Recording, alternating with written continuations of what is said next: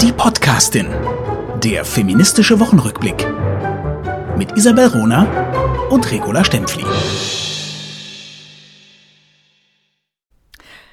Gott hat zwei Eigenschaften übrig. Sie ruft Adam und Eva zu sich.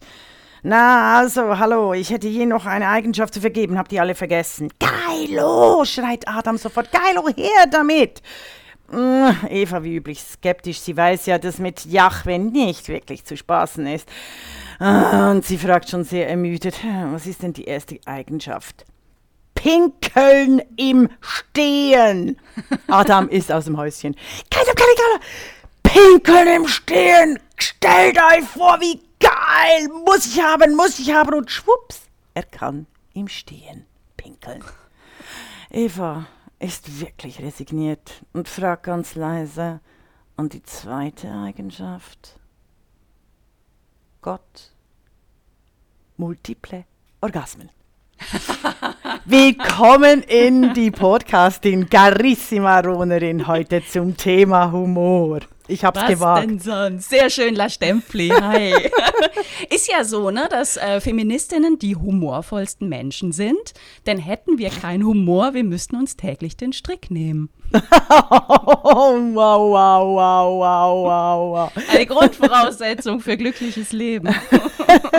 Das tut also gerade weh. Also, aber jetzt machen wir gerade weiter. Wir haben doch äh, ganz zu Beginn unseres äh, po unser Podcasting beschlossen, mal die goldene Gurke zu etablieren. Also ähm, für, die, für die absolut klischierteste und sexistische Berichterstattung der Woche. Äh, ist dir da was aufgefallen? Mir natürlich auch, aber ist dir da auch was aufgefallen? Oh, hast also den Kommentar gelesen von Heribert Prantl in der Süddeutschen? Leider. Oh Gott. Also ich finde, ähm, Heribert Prantl, es tut mir selber ein bisschen weh, ihm Ja. die goldene Gurke zu verleihen, aber er hat sie sowas von verdient für diesen Kommentar. Also, er schreibt über die SPD und er schreibt über Saskia Esken und Norbert Walter Borjans, die beiden Co-Vorsitzenden der Partei. Ähm, Und er schafft es in zwei aufeinanderfolgenden Sätzen diese beiden unterschiedlichen Menschen auf so unterschiedliche Art zu charakterisieren, dass es äh, wirklich ähm, äh, einen, einen zweiten Blick wert ist. Ich lese mal die Passage vor. Gerne. Esken ist zwar eine etwas skurrile, schroffe, oft verbissen wirkende Frau. Sie twittert zu viel, hat aber Haltung. Walter Borjans ist ein organisationserfahrener Finanzpolitiker, der klug und verbindlich, aber in der Sache hart verhandeln kann. Wir lernen, die Frau ist skurril, schroff, verbissen. Der Mann ist ein organisationserfahrener Finanzpolitiker. Wir haben es hier also mit Beschreibungen auf zwei völlig unterschiedlichen Ebenen zu tun. Norbert Walter Borjans wird nüchtern über seine Kompetenzen, über seine Leistungen beschrieben, während Saskia Esken äh, bewertet wird auf eine Art und Weise, wie man einen Männer niemals bewerten würde. Ein Mann ist niemals skurril, er ist niemals verbissen. Mhm. Und genau das nennen wir ja die Befindlichkeitsmisogynie oder den, die, den Befindlichkeitsfrauenhass, ja. Das ist unfassbar. Es ist wirklich sehr schade, weil ich auch äh, eben Heribert Prantl, ich schätze ihn sehr als äh, äh, Staatsrechtler. Also er spricht mir meistens aus dem Herzen, wenn er äh, äh, staatsrechtliche und äh, rechtsstaatliche Überlegungen anstellt, beispielsweise im Umgang mit den rechten Re Rechtsextremen und auch der AfD. Also großartig, wirklich super. Aber er ist ein Vertreter seiner Männergeneration, die sehr links, linksliberal sich gebärden, auch meinen zu wissen, was die Demokratie retten würde, aber äh, puncto Frauen als Subjekte ähm, immer wieder voll fehl in die Tasten greifen. Von Heribert Prantl gibt es auch äh, das sehr schöne und richtige äh, Zitat: Gleichberechtigung ist kein Gedöns, sondern ein Gebot. Ne? Heribert Prantl hat in ganz vielen Bereichen es verstanden, ne? was, was auch strukturell passiert. Aber gerade sein Beispiel zeigt, wie weit verbreitet dieser automatische Sexismus ist, in Sprache, in Art und Weise Frauen zu beschreiben, in der Art und Weise, sie anders zu beschreiben. Und zwar grundlegend anders, als man Männer beschreiben würde. Mhm, mhm. Also, und das passiert mir beispielsweise auch. Also bei mir äh, heißt es ja äh, oft, sie ist wahnsinnig intelligent, das ist nicht in Frage zu stellen. Und gleichzeitig kommt immer wieder der Satz, es wäre doch schön, wenn sie dies äh, charmanter, leichter, nicht so engagiert rüberbringen würde. Ja, also Entschuldigung, wenn schon Intelligenz, dann wirklich nur mit Haut und Haar erfahren. Also äh, äh, ist Intelligenz nur dann, wenn sie von einem Mann vorgetragen wird in scheinbar objektiv neutraler Gefäßform. In, in, gelangweilter Form. Ne? Also wir leben auch ja. in einer Gesellschaft, oh. die die Kompetenz mit ähm, ich engagiere mich nicht, man sieht meine Wut nicht, man sieht mhm. mein Engagement nicht verbindet. Ne? Also mhm. eigentlich mit Langeweile. Wahnsinnig klug, das stimmt. Ja, da, werden, ja. da werden, werden wir alle, also diejenigen, die jetzt sprechen und diejenigen, die zuhören, wir sind ja da wirklich sehr befruchtend äh, voneinander. Da werden wir nachdenken. Das ist äh, wirklich klug, äh, was, Isabel. Was also diese Langeweile habe ich noch gar nicht, äh, die zeitgeschichtliche Analyse der Langeweile, Entschuldigung. aber ich finde, ich weiß so, ich bin immer langsam, aber wenn du dann so einen Satz sagst, oder, dann macht das Wuff. dann muss, ich, ich muss finde, ich das, das würde sich auch wirklich mal für ein Buch ähm, mhm. Äh, eignen Ne? Weil, also was ist denn die Gestalt von Kompetenz in unserer Gesellschaft, in unserer Politikgesellschaft, in unserer Wirtschaftsgesellschaft? Das ist eine wahnsinnige Uniformität von insbesondere Männern, weil einfach immer noch viel mehr Männer in, in den Systemen agieren, mhm. da in machtvollen Positionen sind, die graue Anzüge tragen, sich nicht unterscheiden und wo man, wo man tatsächlich diese Leidenschaft äh, nicht sieht. Mhm. Mhm. Also ja, das ist so äh, klassisch zwischen, ähm, also Bernhard Pöcksen hat die große Gereiztheit geschrieben, ich habe doch Trumpism geschrieben. Und sein Auftritt und mein Auftritt sind so was von unterschiedlich. Oder? Und ich finde zum Beispiel meine Analyse ähm, äh, noch viel weitergehenden über die Online-Kulturkämpfe äh, mhm. als, als Pöcksens. Und es ist so klassisch, ähm, er ist eben Genau, gelangweilt. gelangweilt von seiner eigenen Erkenntnis. Was mich, was mich übrigens ähm, äh, zu Schlingensief bringt. Schlingensief. Langweilig Schlingensief, das Nein, ist jetzt eben, Übergang, eben, den du erklären musst. Er war eben genau das Gegenteil. Also mm. er ist in einer Zeit groß geworden, wo die Wut, das Engagement in Westdeutschland, diese unglaublich äh, kreative Destruktivität, die Absurdität, einen Raum hatten. Also Schlingensief wurde gerade äh, dieses Wochenende, also am Wochenende äh, vom, also am 13. August porträtiert im Magazin der Süddeutschen einzigartig. Also er war ein einzigartiger Mensch und, und sehr inspirierend für ganze Generationen von SchauspielerInnen mm. und äh, DramaturgInnen. Eines wurde, ist mir aber äh, in diesem Porträt auch aufgefallen. Die Zitate seiner Weggefährtinnen erzählen davon. Mhm. Schlingensief war selbstbezogen, er war auch selbstmitleidig. Er gierte nach Anerkennung, ausgerechnet von der Gesellschaft, die er so grandios zerstückelte mm, und mm. pointiert auf den Punkt brachte. Und gleichzeitig dachte ich im ganzen Text, wäre er eine Frau gewesen? Hätte er das jemals so geschafft? Gäbe es eine Schlingensiefin? In Deutschland in der Generation. Er ist ja äh, plus, äh, plus ou moins äh, meine Generation, also er mm. ist hm. ein bisschen älter, aber er ist ein großer Künstler und ich wusste, nein, nie, nie, nie. Also beim ersten Massaker das eine Schlingensiefin angerichtet hätte, wäre sie massakriert worden. Es wäre nie zu einem Kettensägen-Massaker gekommen. Weil, wenn wir denk, oh, daran ja. denken, er, hat, er konnte unfassbar toll und grandios scheitern, hat immer wieder Kollegen, einflussreiche Kollegen und Freunde gehabt, wie Alexander Kluge, ähm, die in ihm schon fast was wie einen neuen Jesus gesehen haben. Aber weißt du, die ganze Kulturszene in, in Deutschland und auch in der Schweiz ist ja auch ganz stark patriarchal geprägt. Wir haben kaum Intendantinnen, beispielsweise in Deutschland an den äh, staatlichen Theatern. Regisseurinnen haben es wahnsinnig schwer, obwohl Frauen in den ähm, Studiengängen, Regie oder ähm, in, in den ganzen Gewerken Ausbildung hm. ähm, inzwischen 50 Prozent stellen, zum Teil auch mehr. Und dennoch verschwinden sie später und ähm, werden kaum, also werden weit weniger engagiert.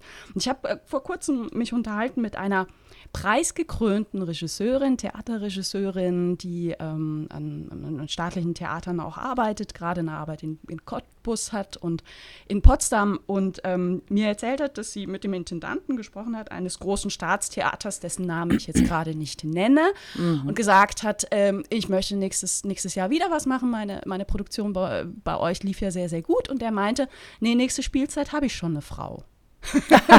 oh mein also, Gott. Also auch das, dieses, dieser, dieser ja. Satz taucht, taucht immer wieder äh, auf und er macht fassungslos, ja. weil, er, weil, er, weil er darauf hinweist, dass das Problem überhaupt nicht erkannt wird. Mhm. Mhm.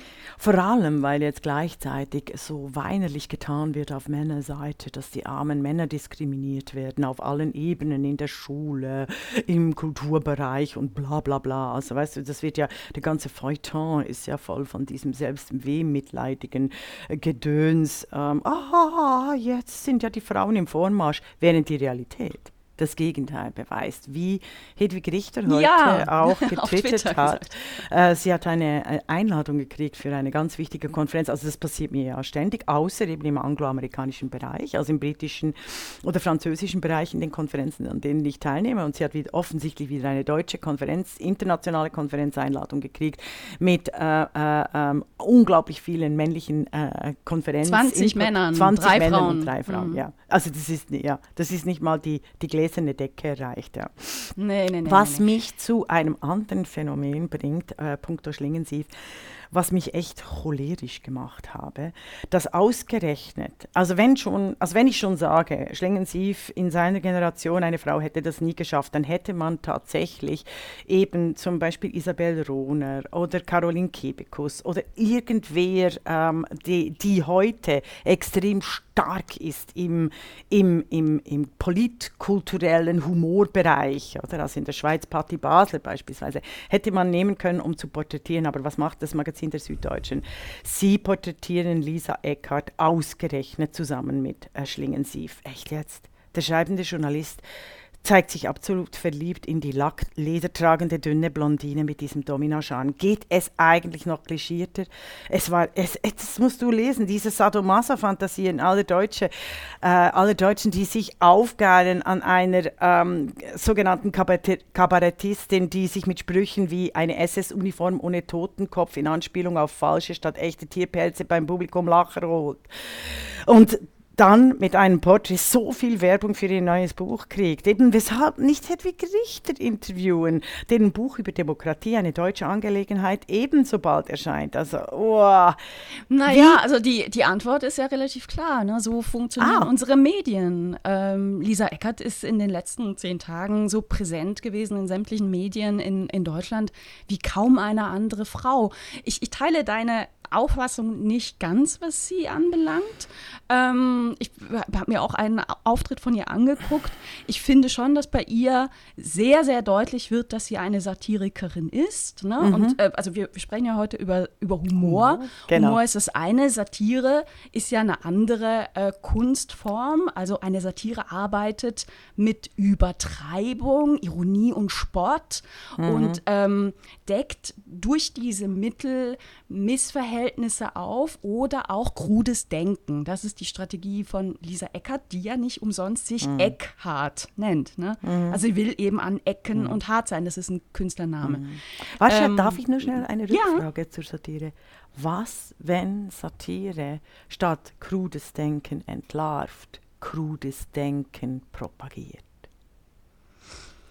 Das ist Dann, ja, weil ich sage das nur ähm, aus politologischer Sicht, äh, mhm. ganz schnell wegen der äh, Angela Nagel, die in äh, 4chan, also in der digitalen Gegenrevolution in ihrem Buch zeigt, dass Humor ähm, in der heutigen Zeit, also in der äh, Online-Hyperlink, Haha-Unkultur von 4chan und Tumblr, eigentlich äh, direkt zu Faschos, Alt-Right, Trump und anderen üblen Gesellen führt. Weshalb?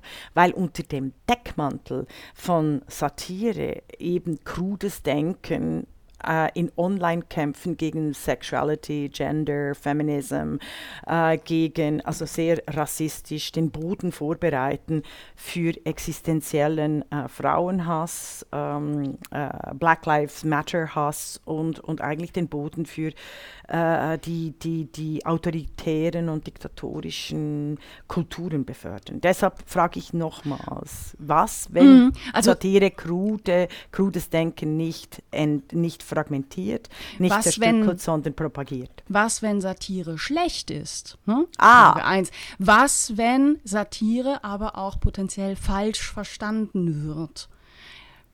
Potenziell ist sie dann schlecht, ne? weil es natürlich äh, wichtig ist, dass das, was man auf einer Bühne macht, beim Publikum auch richtig verstanden wird im Sinne äh, der, der Absenderin. Ne? Das ist ein Das riesiges, ist- riesiges ja, Thema. ich bin der Grundüberzeugung, ne? Ja, ja.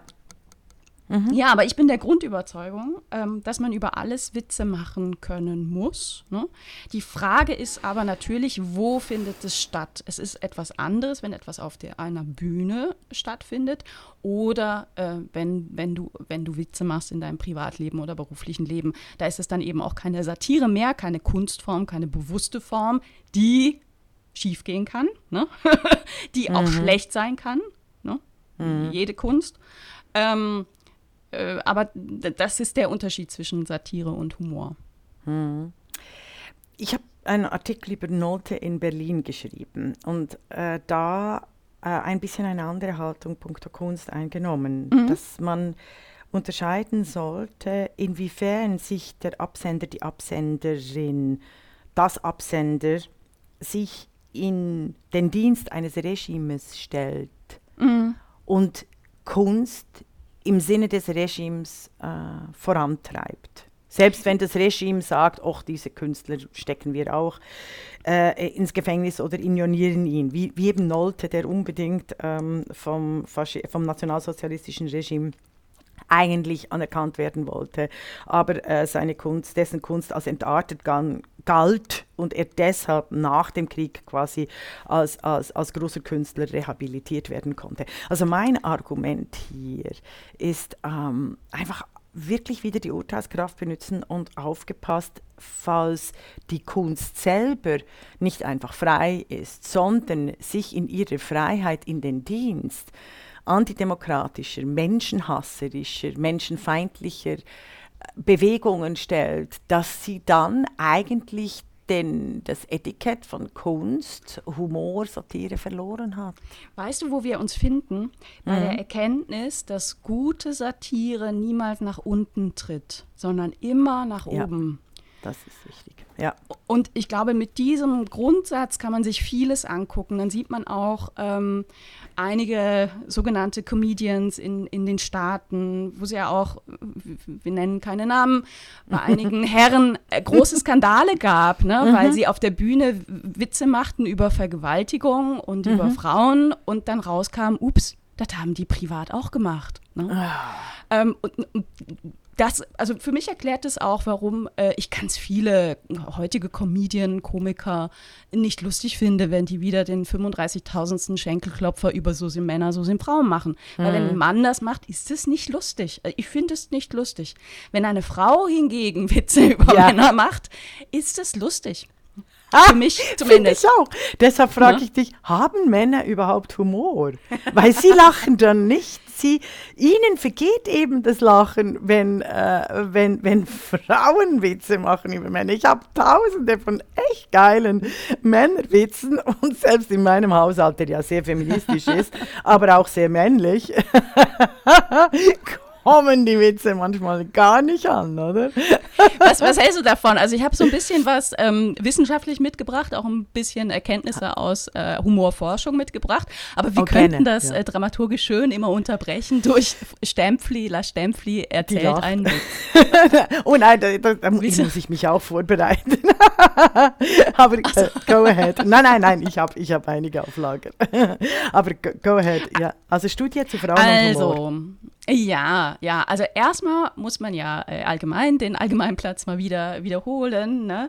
Ähm, welches Verhalten bei Männern und Frauen als gesellschaftlich angemessen gilt, kann sehr unterschiedlich sein und ist sehr unterschiedlich. Und das sieht man auch, wenn man auf ähm, Humor guckt. Es gibt eine super spannende Humorforscherin an der Uni Flensburg. Das ist die ähm, Tabea Scheel. Ja. Die ist Arbeitspsychologin Mhm. Hat aber gerade in diesem Jahr auch einiges über Humor in der Arbeitswelt veröffentlicht. Und ich finde das ganz interessant. Also zum einen ähm, stellt sie fest, dass Humor generell für Intelligenz steht. Ah. Weshalb ähm, bei vielen äh, Anzeigen in, in, in kleinen Blättchen ne, nach Partnersuche und so, Frauen, Männer äh, suchen, die Humor haben, aber Männer umgekehrt Frauen suchen, die über ihre Witze lachen können. sehr gut. Also sehr tragisch. Jetzt, also Aber Intelligenz und Humor ist klar, deshalb gibt es ja so viel jüdischen Humor. Genau. Punkt, fertig, sie Schluss. Hat sich, sie hat sich jetzt angeguckt, wie, ähm, wie, wie wirkt das, wenn im, in einer Präsentation im beruflichen Umfeld Männer Humor anwenden und Frauen Humor anwenden? Mhm. Und hat festgestellt, verdammte Axt, Männer, die das im beruflichen Umfeld äh, machen und da äh, in Anführungszeichen lustig sind, gelten eher als souverän und respektabel. Frauen hingegen werden als weniger kompetent angesehen. Hm. Ihre, äh, ihr Fazit ist jetzt aber nicht, zu sagen, ey, Frauen, passt auf, wenn ihr Humor anwendet oder auch mhm. mal einen lustigen Witz macht oder flapsig seid oder so seid, wie ihr seid, ne, im beruflichen mhm. Kontext. Ähm, sie rät nicht davon ab, sondern sagt, es ist ein Grund mehr, dass Frauen das nutzen. Denn es kann nicht sein, dass ein und dieselbe Art und Weise oder, oder Handlung bei Männern und Frauen so unterschiedlich ähm, bewertet wird. Wir müssen uns hm. alle daran gewöhnen, dass, dass Frauen genauso humorvoll sind, genauso lustig sind. Lasch Stempfli hat die These, dass Frauen sogar lustiger sind äh, als, als Männer. Fand ich, fand ich hochspannend. Frauen sind lustiger, wenn sie eben äh, intelligent sind. Entschuldigung. Also du, was, wo, wo, wo ich die Intelligenz, respektive den Witz bei Frauen oft vermisse, ist, wenn es ständig um Befindlichkeit Wahrheitsaustausch gibt, also im Gespräch unter Frauen.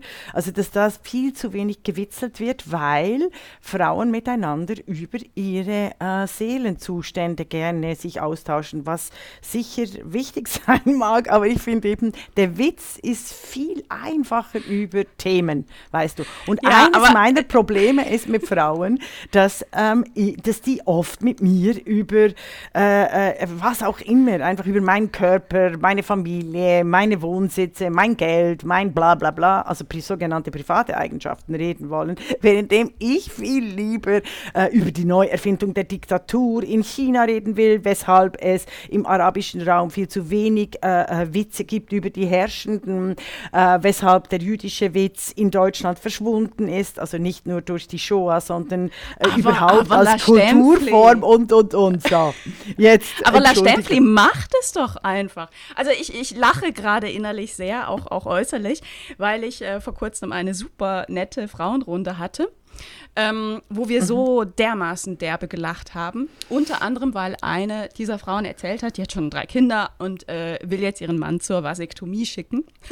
ja. Und äh, jetzt, äh, der ist auch einverstanden und der äh, hatte aber sich vor kurzem mit einem Freund getroffen, der gerade eine Vasektomie hinter sich hatte. Und mhm. der Freund hatte eine große Platzwunde an der Stirn.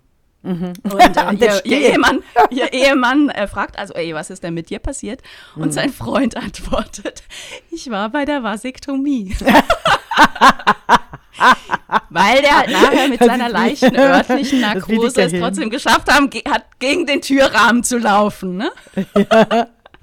Das, das, erinnert, das also, erinnert mich an, an, einen, äh, an einen meiner Witze, also eine, Gehirn, ein eine Gehirnzelle im Mann, oder? Und ist einfach oben und so und dann äh, ruft sie so, hallo, hallo, ist völlig einsam, fühlt sich sehr solitär und hallo, ist da jemand, hallo? Also weil Gehirnzellen sind soziale Wesen, also wie alles eigentlich. Hallo, hallo und schreit da vor sich hin, bis da eine weitere kommt und sagt, bist du deppert? Wir sind alle hier unten, komm doch mit. also, eben, also er hat eine Platzwunde auf der Stirn, sehr schön. Äh, wurde jetzt noch erklärt? Soll man Witze erklären? Nein, bloß genau. nicht. Doch, bloß nicht. Die Dawn, die Dawn, nein, die Dawn French hat ja eine in den äh, 90er Jahren und Anfangs 21. Jahrhundert eine großartige äh, Vicar of Dibley, eine wunderbare Comedy-Sendung gehabt, wo sie eine, eine übergewichtige äh, Pastorin in irgendeinem äh, äh, äh, auf dem Land spielt. Oder? Und ihre beste Freundin war dumm wie Brot und hat immer, sie hat immer am Schluss einen Witz erzählt und die Freundin hat tatsächlich immer nachgefragt. Ach, die arme Gehirnzelle, ich komme jetzt nicht nach. Wo war unten? und das ist großartig.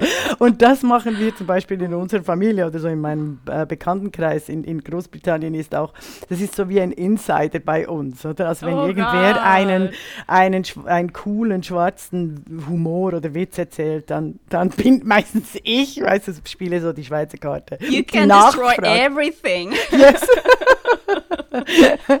But it's aber- very funny. It's very funny. Mir, mir ist gerade noch mal ein Gedanke gekommen, äh, der uns zum Anfang äh, zurückführen könnte. Ja. Und zwar bei dieser Beschreibung von Saskia Esken durch Heribert Prantl wird ja verbissen verwendet und verbissen heißt in dem Kontext ohne Humor, humorlos. Ja.